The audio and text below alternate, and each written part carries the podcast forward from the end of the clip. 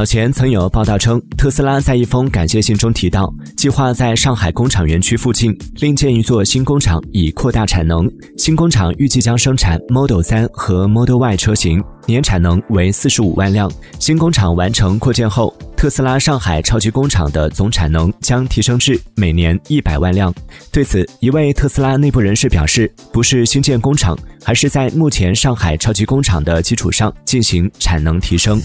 Música